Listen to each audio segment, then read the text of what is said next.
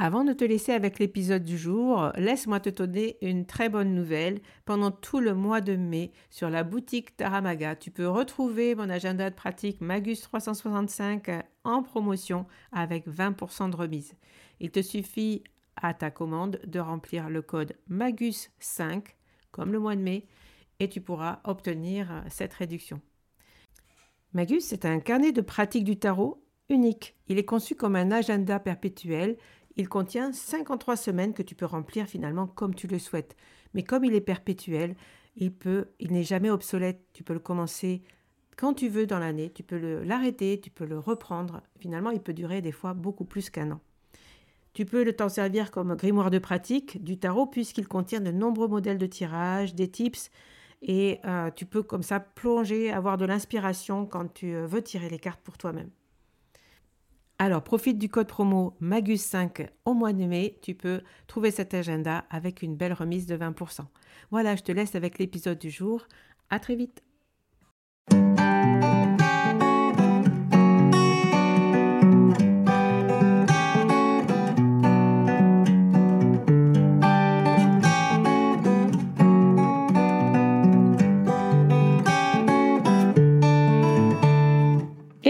Bienvenue sur le podcast Magicien, un podcast qui va parler tarot, mais aussi d'entrepreneuriat, de liberté et de comment oser prendre sa place. Je m'appelle Fabienne Larnicole, je suis formatrice et coach. J'utilise le tarot comme outil de compréhension de soi et de communication avec l'invisible. Je le transmets à travers mes accompagnements et mes formations. Sur tous ces sujets, je te dévoilerai les coulisses de mon métier et comment le tarot m'a aidé à avancer dans ma vie et à libérer mon potentiel. J'espère que tu pourras y trouver des clés pour vivre ce qui t'inspire.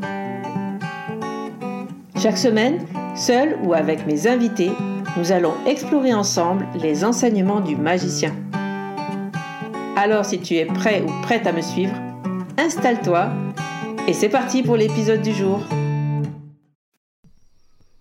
Et comme chaque mois, tu peux retrouver aujourd'hui la chronique d'Emmanuel Gère, euh, numéro 6, sixième chronique euh, sur le podcast Le Magicien. Tu peux retrouver en note de cet épisode euh, tous les liens qui pourront te donner plus d'informations sur le, sujet de l'épisode. et puis aussi des liens pour rejoindre le site d'Emmanuel Gère et tout ce qu'elle partage autour du tarot. Je te laisse en sa compagnie avec un concept aujourd'hui hyper intéressant, le trickster. Belle écoute Bonjour à tous Aujourd'hui, j'aimerais bien vous parler d'un concept qui est très important, un archétype qu'on retrouve dans toutes les cultures, qui pourrait nous aider à réfléchir à ce que nous faisons vraiment quand nous manipulons un jeu de tarot. Ce concept, c'est celui de trickster, et si vous ne connaissez pas ce mot anglais, vous pouvez le trouver bien barbare. Et cependant, on va vraiment en avoir besoin comme ça pour cet épisode. Le terme de trickster représente un personnage qui a beaucoup d'intelligence et qui l'utilise pour jouer des tours, pour désobéir aux règles établies et pour remettre en question les convenances.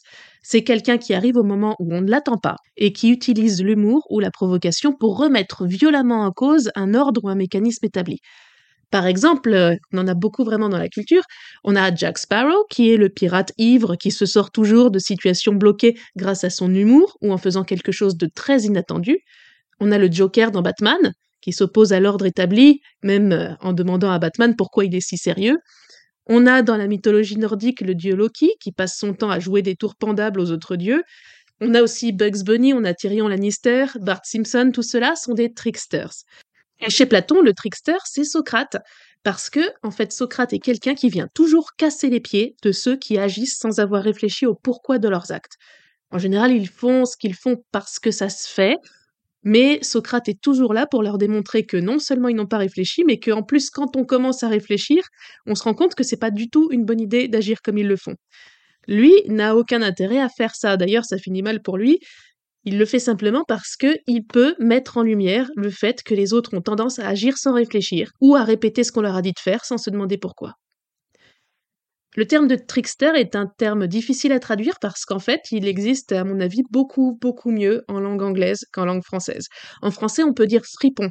Mais quand on regarde dans le littré, Un fripon, ça veut dire quelqu'un qui vole adroitement, qui ne recouvre pas tous les sens du trickster. Alors certes, le trickster peut voler adroitement, mais il fait pas que ça.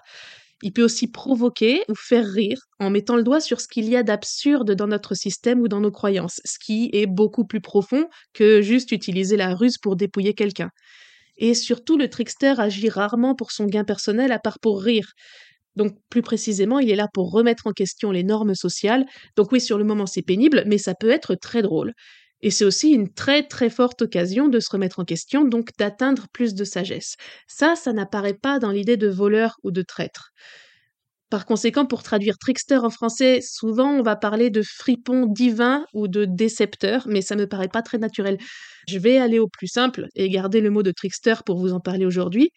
C'est un archétype fondamental qui est présent partout parce que toutes les cultures du monde connaissent la nécessité qu'il y a parfois à remettre en question les règles ou l'ordre social établi. C'est un archétype qui est présent dans les histoires des religions les plus anciennes, autant que dans les derniers blockbusters. C'est Jerry dans Tom et Jerry, c'est la souris qui fait toujours tourner le chat en bourrique en se montrant plus maligne que la force brute. Dans les légendes africaines, c'est l'araignée Anansi qui est le maître des histoires. C'est aussi coyote pour les Amérindiens. Et en Europe, c'est renard dans le roman de renard. En Grèce, c'est Ulysse dans l'Odyssée, etc. C'est aussi par exemple Deadpool dans les films de super-héros avec son côté provocateur et casseur de clichés. Ou bien c'est le dieu Hermès ou Mercure. Ou euh, sans doute notre battleur dans le tarot. Partout où il y a un ordre établi, il y en aura toujours un pour faire n'importe quoi, pour rater, entre guillemets, l'application des règles, pour jouer un tour qui surprend tout le monde et nous montrer que cet ordre établi n'est pas si intouchable. Et lui, c'est le trickster. Alors le trickster, c'est quoi? Un trickster, c'est un personnage dans les histoires, mais plus profondément, c'est un archétype qui s'incarne dans notre vie quand une force chaotique s'y exprime. C'est ce qui arrive quand une provocation ou un événement inattendu nous force à nous remettre en question de façon surprenante. Et le moment du trickster arrive toujours par hasard, c'est-à-dire sans cause ni but particulier. En fait, c'est un moment qui nous surprend parce qu'il n'a pas sa place dans l'enchaînement bien maîtrisé de la routine de notre vie, qui est fait de causes et de conséquences. Hein. Si j'ai fait ceci, alors je vais avoir cela, etc. Et c'est parce que ce moment de surprise n'y trouve pas sa place qu'il peut venir remettre en question toute la chaîne de la routine.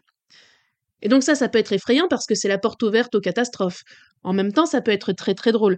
Par exemple, quand Jack Sparrow arrive au port sur son bateau qui coule, et que contre toute attente, son bateau refuse finalement de finir de couler, au moment où l'officier de garde veut lui faire payer sa taxe de stationnement, ben nous on rigole.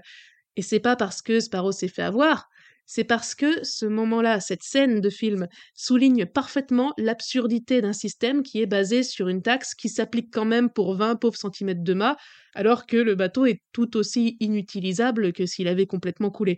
Donc c'est pas ce qu'avait prévu le pirate, ni nous non plus, qui espérions qu'il allait maîtriser sa descente jusqu'au bout. C'est une surprise, mais c'est plus intéressant parce que ça nous fait voir autrement un système que sans cela on aurait continué d'appliquer sans réfléchir davantage.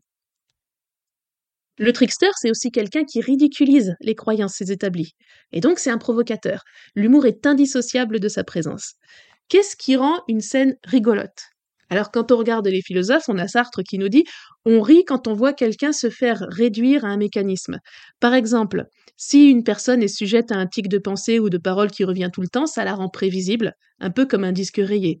Et si son entourage s'en rend compte et qu'il y a un trickster qui la provoque pour qu'elle sorte sa phrase, on va pas pouvoir s'empêcher de rigoler.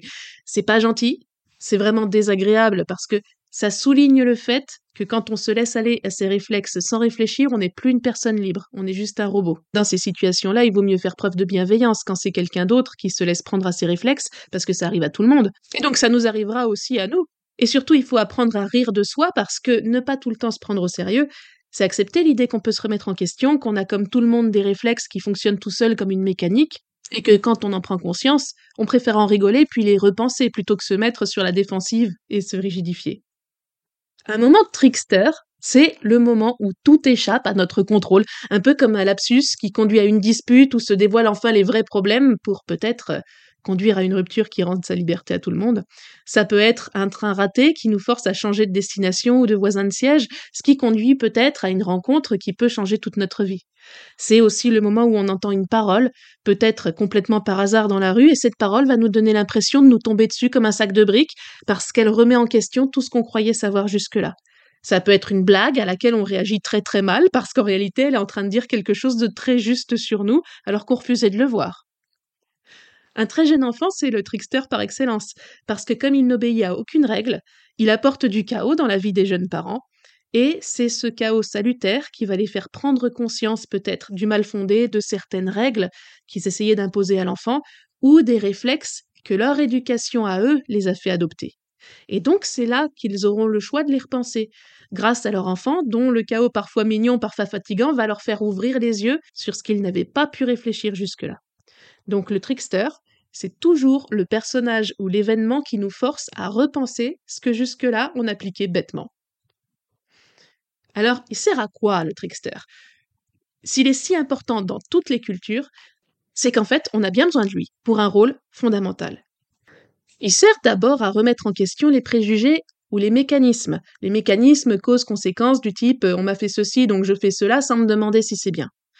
Le trickster est toujours le grain de sable qui va faire s'enrayer la machine, et en faisant ça, il va souligner l'absurdité de répéter toujours les mêmes choses. C'est par exemple Gaston Lagaffe qui se laisse aller à sa créativité débridée alors qu'il travaille dans une entreprise où tout repose sur un travail de bureau absurde qui menace sans cesse de transformer tout le monde en robot.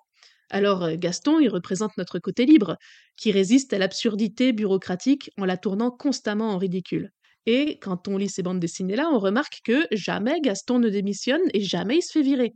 Parce que le trickster n'a de sens que dans le système qui dénonce, puisqu'il sert uniquement à le remettre en question. Donc s'il y a une bureaucratie quelque part, alors il va falloir un Gaston. Il faut une soupape pour pouvoir en rigoler plutôt que de s'y soumettre aveuglément, parce que sinon on est perdu. Une deuxième chose, c'est que le trickster sert à nous libérer du sérieux et de la routine. Et ça, pour nous faire bénéficier du rire, de la sagesse, de la liberté, de la légèreté. Donc, pour nous apprendre à nous laisser guider par la vie, plutôt que d'essayer à tout prix de la faire correspondre à ce qu'on pense qu'elle est censée être. C'est ça le sérieux. Et donc, si on ne laisse pas un certain chaos remettre en question ce qu'on pense que la vie est censée être, à ce moment-là, on court le risque d'avoir vécu une vie qui est conforme aux attentes c'est-à-dire une vie qui correspond aux attentes ben, en fait, des autres, donc une vie qui n'est pas la nôtre.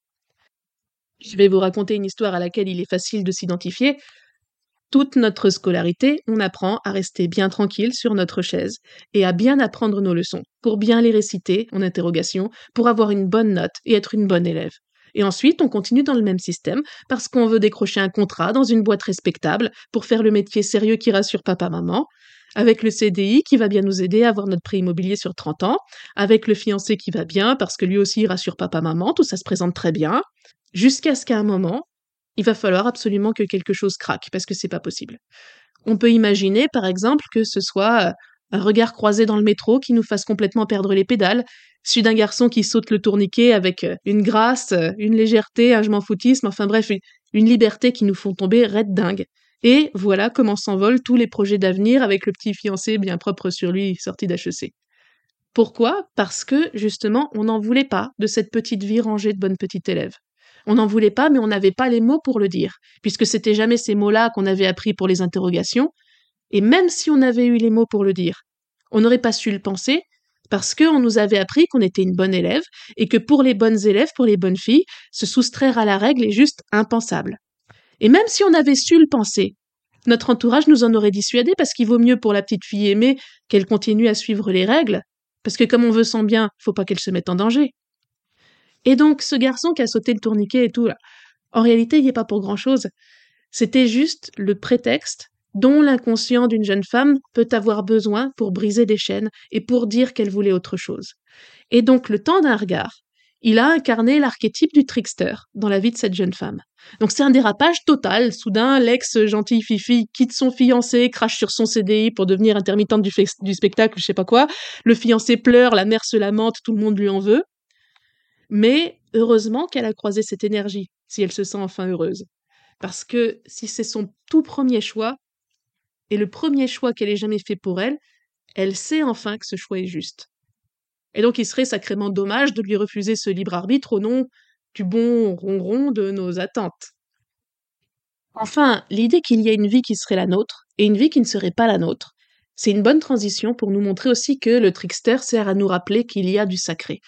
Si on maîtrise toute la chaîne cause-conséquence, il n'y a rien de plus grand, donc on reste euh, sur son petit guidon quotidien, Alors que quand la synchronicité ou quelque chose comme ça nous tombe sur le nez, à ce moment-là, on est obligé de s'arrêter, de prendre du recul et de se rendre compte qu'en fait on ne maîtrise pas tout, qu'il y a de l'impensable, parce que c'est incompréhensible que ça nous parle autant. Dans plusieurs traditions amérindiennes, les clowns et les tricksters sont indissociables de la relation avec le sacré. Il y a toujours un personnage qui représente le trickster dans les cérémonies sacrées, et surtout dans ces cultures-là, on ne prie pas avant d'avoir ri, parce que le rire ouvre l'esprit et libère des préconceptions rigides. Se rendre compte qu'on ne contrôle pas tout, c'est accepter qu'il y ait des choses qui nous échappent, donc c'est laisser la place aux dieux.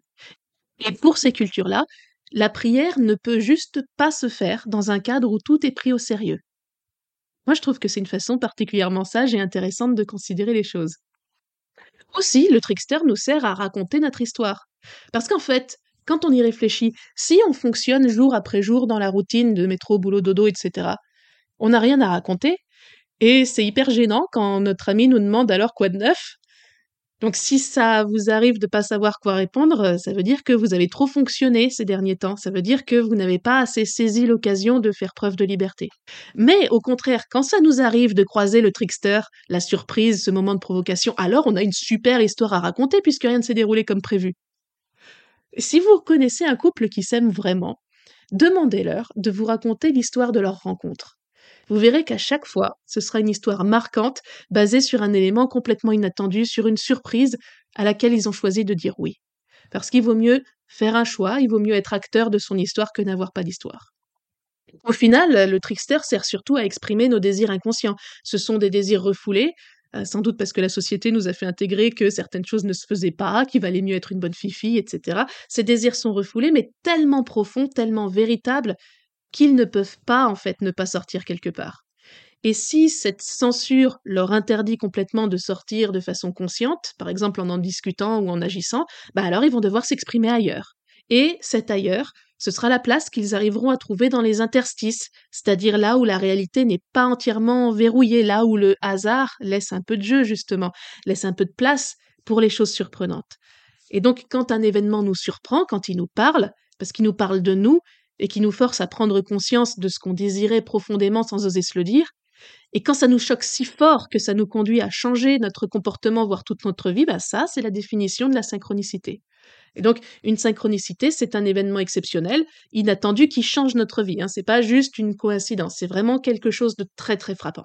Et plus on accepte de s'ouvrir à cette énergie-là, de s'ouvrir à croiser le trickster dans sa vie, plus on a de chances de lâcher un contrôle qui peut être parfois un peu rigide ou pas forcément fondé sur les bons principes.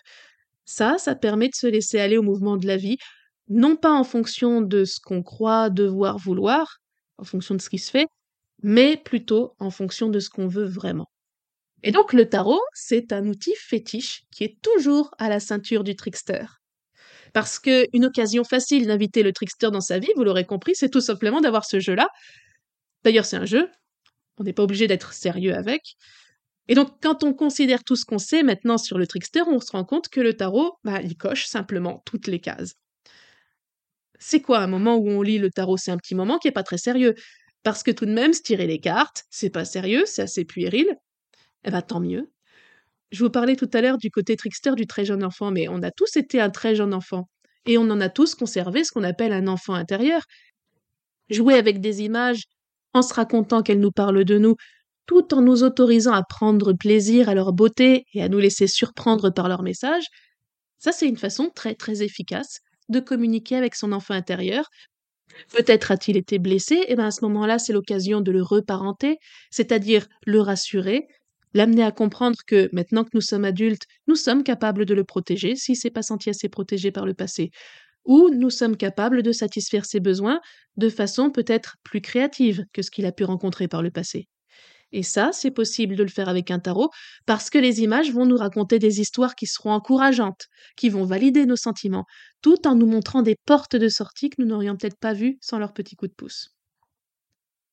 Ensuite, et puis là je vous apprends rien, le tarot ça se base sur le hasard. Donc on tire les cartes, c'est-à-dire qu'on ne les choisit pas, parce que si on les choisissait consciemment, euh, on n'apprendrait rien. Par conséquent, le message qu'elle nous donne n'a quasiment aucune chance de correspondre exactement à ce qu'on attendait, à ce qu'on avait envie de voir. à ce qu'on se serait dit sans leur intervention. Et si ça, c'est pas prêter le flanc à la remise en question, je sais pas ce que c'est. Qu'est-ce qui se passe dans un tirage de tarot? Il se passe un torpillage en bonne et due forme, parce que les cartes vont venir démolir vos préjugés et vos présupposés sans pitié. Si vous n'avez pas confiance en vous pour telle ou telle raison, ces raisons-là, ce sont vos croyances, mais comme le hasard se moque complètement de vos croyances, rien ne va empêcher votre tarot de vous rétorquer bah oui, mais moi je te vois comme un soleil, parce que c'est la carte que tu as tirée pour te représenter, ça n'a rien à voir. Et ça, tu le vois de tes yeux, ça, ça se discute pas que c'est cette carte-là. Alors donc, comment est-ce que tu expliques que ce soit cette carte-là qui soit venue? N'as-tu vraiment aucun moment dans ta vie où tu te laisses briller? Ça m'étonnerait beaucoup, beaucoup, beaucoup. Et c'est là que la personne est amenée à se voir autrement, à se remémorer des moments où en effet elle a brillé et à reprendre confiance en elle. Parce que le tarot lui a montré qu'une autre histoire était possible que celle qu'elle se répétait à partir de sa croyance. Enfin, le tarot est un outil compliqué. Pour lire les cartes, il faut avoir étudié le tarot, il faut avoir lu des livres, il faut avoir cherché à décrypter les significations. En plus, elles nous sont vendues avec l'idée que c'est un savoir très ancestral, très magique, très ancien. On nous vend l'idée qu'il y aurait une vérité, donc une signification originelle des cartes. Sauf que quand on commence à lire les livres, on se rend compte tout de suite qu'il n'y en ait pas deux qui soient d'accord. C'est drôle quand même. Impossible d'apprendre par cœur. Tous les livres se contredisent, et ce tous autant qu'ils sont. Sur quels critères pourrait-on se baser pour en choisir un à apprendre par opposition à tous les autres? Ah bah ça marche pas. Est-ce que ça, ça n'est pas un merveilleux exemple de piège tendu par un bon trickster? Parce que qu'est-ce qui se passe? On est venu au tarot parce qu'on s'est fait avoir par l'idée qu'il y aurait une signification vraie, euh, originelle. Et quand on se rend compte que c'était un tour qu'on nous a joué, il est trop tard, parce qu'on a déjà tellement réfléchi aux cartes, on a déjà tellement accumulé d'informations qu'on sait fabriquer notre propre signification, parce que cette signification-là, c'est ce qui nous reste quand on a oublié tout ce qu'on a lu et qui ne nous parle pas. Le tarot, c'est un outil qui sert à apprendre à penser par soi-même. Quand on a cherché des significations à apprendre par cœur et qu'on s'est rendu compte que tous les auteurs se contradisaient, on s'est retrouvé bien obligé de créer sa propre lecture et de ne retenir que ce qui nous parlait, c'est-à-dire qu'à force, on s'est retrouvé avec notre propre tarot, et il n'y en a pas d'autre. Et donc, vous vouliez apprendre un outil magique qui allait vous permettre de lire l'avenir et vous dire tout ce que vous deviez faire, bah c'est raté. Vous vous retrouvez avec un outil de liberté qui vous rend plus intelligent et qui vous aide à construire votre propre avenir. Et c'est pas mal comme tour, ça. Et donc, au final, avec le tarot, c'est vraiment impossible d'être doctrinaire ou de se draper dans l'ego en disant par exemple Oh, moi j'ai trouvé la seule vraie lecture, la seule qui vaille, le seul tarot originel, tout ça. Parce que si on dit ça, c'est qu'on n'a pas d'humour. C'est donc qu'on n'a pas compris l'intérêt du jeu, alors que quand même c'est écrit dessus que c'est un jeu de cartes. Ça se voit qu'il est insaisissable, puisque les tirages changent tout le temps. Et tout le monde le sait que c'est pas très sérieux, donc faut arrêter de se mentir. Donc la conséquence, nous, c'est qu'on peut se détendre. On est autorisé à s'amuser, parce que c'est quand même plus facile comme ça. On arrête de s'angoisser et de se mettre la pression. On accepte que lire le tarot, ça n'est pas autre chose que de se raconter des histoires. La magie du tarot, c'est de nous faire voir les choses autrement. C'est dans les frictions entre l'histoire que racontent les cartes et l'histoire qu'on se racontait nous qu'on va pouvoir identifier ce qui était des croyances. Mais on aurait continué à y croire dur comme fer si on n'avait pas vu une carte friponne la remettre en question avec humour. Donc accepter la surprise d'une carte de tarot, c'est cesser de vouloir tout maîtriser, c'est accueillir cette énergie, l'énergie du trickster. C'est laisser s'exprimer nos désirs profonds pour mieux faire l'expérience de ce que c'est qu'être libre. Donc je vous propose de continuer à bien vous amuser et à rigoler avec votre jeu préféré. Et si vos tirages sont l'occasion d'autant d'éclats de rire, c'est que vous faites bien les choses. Et si on se passionne autant pour un jeu de cartes, à mon avis, c'est bien pour pas se prendre au sérieux. Je vous souhaite de bien vous amuser et je vous dis à bientôt pour une prochaine chronique dans Le Magicien. Voilà la fin de cet épisode. Merci de l'avoir écouté. N'oublie pas de t'abonner pour ne pas manquer les prochains. Soutiens le magicien en laissant un avis ou un commentaire sur ta plateforme préférée, Spotify ou Apple Podcast. De mon côté, il me reste à te souhaiter une excellente suite de l'aventure. Où que tu sois, on se retrouve très vite pour un prochain épisode. Bye bye